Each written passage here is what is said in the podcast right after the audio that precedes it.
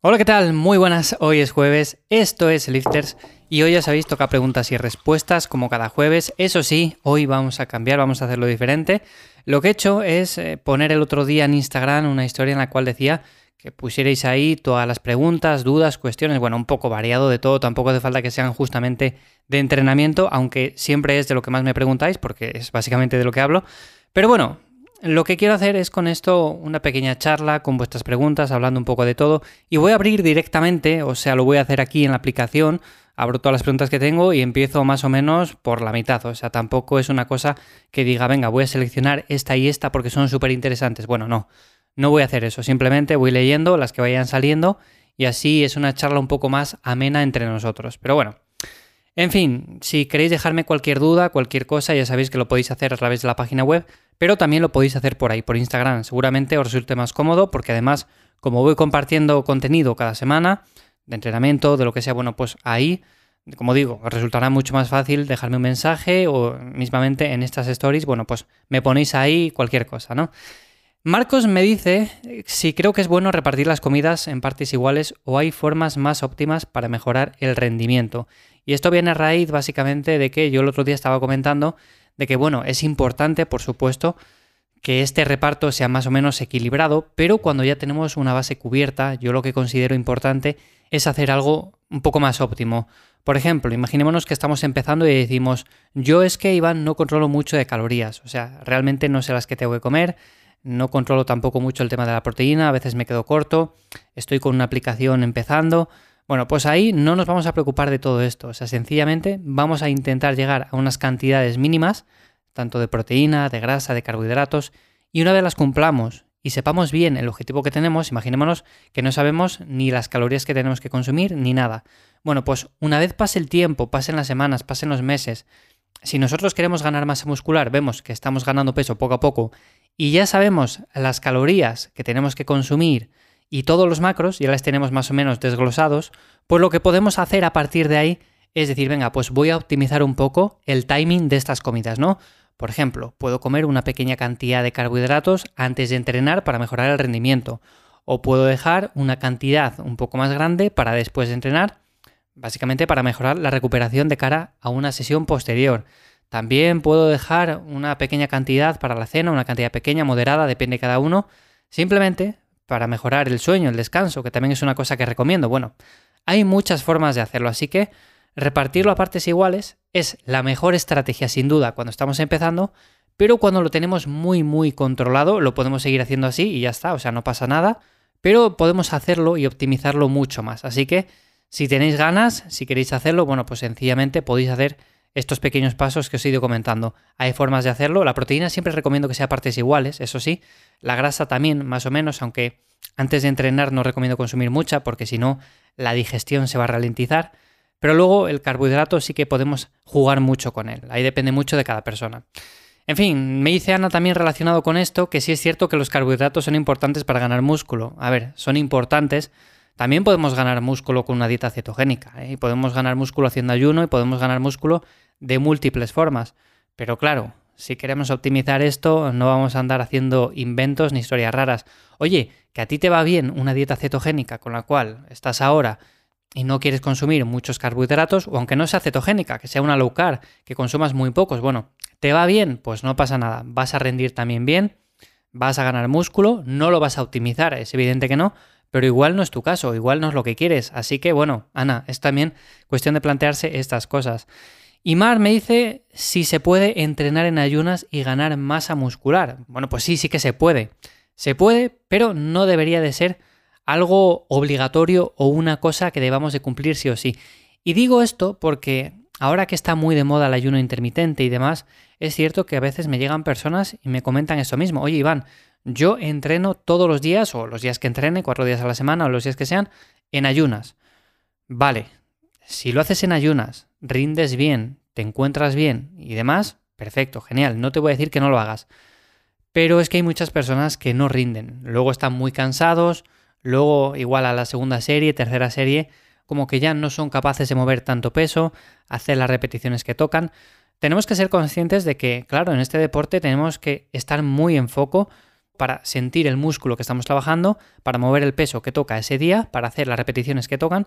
Y claro, si cada vez que vamos a entrenar estamos igual, haciendo exactamente lo mismo y demás, pues es muy probable no entrenemos con la suficiente intensidad. Y si no hacemos eso, ya sabéis lo que pasa, que no ganamos músculo y es básicamente entrenar por entrenar. Oye, que está muy bien, que si lo haces para sentirte un poco mejor y no necesitas o no tienes pretensiones más allá de eso, pues lo puedes hacer perfectamente.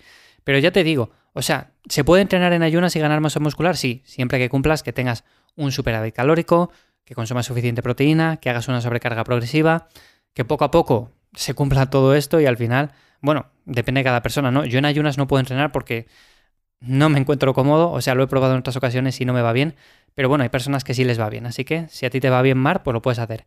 José me dice, considero que soy una persona intermedia con los pesos que muevo, pero muchas veces me centro más en sentir el músculo que no en simplemente levantar.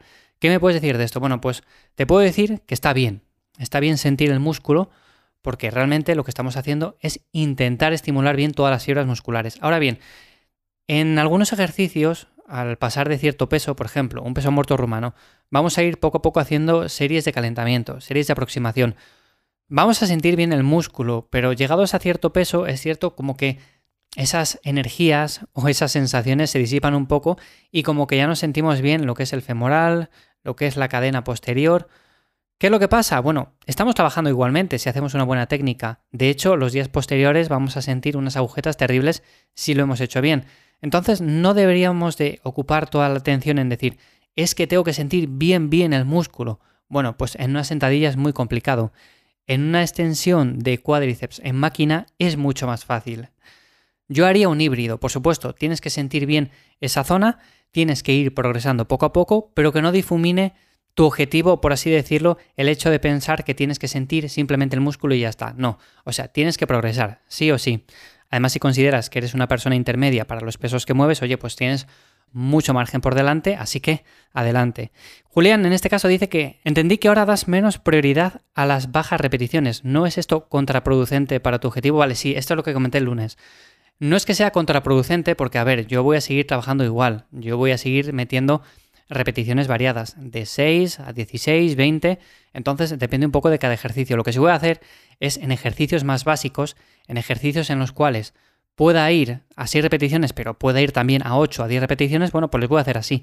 La sentadilla es un ejercicio que siempre me ha ido bien a 4 o 6 repeticiones, pero ahora en el momento que estoy, por ciertas molestias que tengo, que comenté el otro día y demás, pues no voy a hacerlo. O sea, voy a ir un poco más alto, voy a ir a 8, 10 y ya está. De hecho, voy a trabajar mucho la técnica, un tempo un poco más pausado. En definitiva, como tenemos muchas opciones, no es simplemente atarse a algo en concreto y decir, no, no, yo es que tengo que hacer este ejercicio a estas repeticiones. No, podemos hacerlo de muchas formas, así que contraproducente como tal no es. De hecho, como he mencionado en otras ocasiones, tenemos muchos caminos para llegar a un mismo punto. Es cuestión simplemente de adaptarnos a la situación en la que nos encontremos. Jeffrey me dice, yo también compré esos cascos en su día, jeje, a mí me duraron menos. Bueno, los cascos que comenté el otro día, ¿no? Están bien, es cierto, pero a ver, comparados con los que hay hoy en día, comparados con los que podemos encontrar en Amazon y además a un precio bastante asequible, no tienen nada que hacer. O sea, yo considero que son buenos, en su momento lo eran, lo siguen siendo porque para mí se escuchan perfectamente y tener en cuenta que yo soy muy meticuloso con eso, a mí que el tema del sonido, de la música, yo creo que se escuche muy bien, como el tema de los podcasts y considero que se escucha muy bien, pero es cierto que comparado con los que hay hoy en día, bueno, se queda un poco corto, pero a mí me sirven, ¿eh? De todas maneras, estoy mirando en Amazon algunas opciones interesantes. También me comentasteis, por cierto, algunos que vosotros usabais y les estuve echando un vistazo y me parecieron también bastante buenos, así que quizás me pille unos por ahí. Y Alberto me dice, eh, ¿estás metiendo cardio actualmente? Pues actualmente sí, siempre le meto, siempre intento meter que si cardio un poco por las mañanas, después de entrenar, antes de entrenar no suelo meter mucho porque interfiere un poco con el rendimiento. También los días de descanso pues suelo hacer sesiones cortas y en definitiva, bueno, yo a veces lo que hago es los días que no tengo mucha actividad, suelo ir metiendo tramos de 10-15 minutos en los que salgo a dar un paseo, me pongo un poco en la estática, hago un poco de movilidad, en definitiva, simplemente por mantenerme un poco más activo. Así que sí, estoy metiendo cardio actualmente, Alberto. Y nada, que llevamos ya más o menos unos 10 minutos, así que lo vamos a dejar aquí hoy. Como digo, si queréis dejar vuestra pregunta, si queréis dejarme alguna cosa en concreto de la que queréis que hable, alguna cosa que tengáis en la cabeza, bueno, pues me la comentáis por ahí en Instagram, en arroba ivyamazares. También me encontráis en ivyamazares.com, así que para cualquier cosa, ya sabéis, me encontráis donde sea. Sin más, espero que paséis un buen fin de semana. Nos escuchamos mañana en Cuaderno de Entrenamiento, si os pasáis por ahí. También en Café Hierro los sábados, ya lo sabéis. Y si no, pues nos escuchamos ya el lunes de nuevo aquí en Lifters. Chao.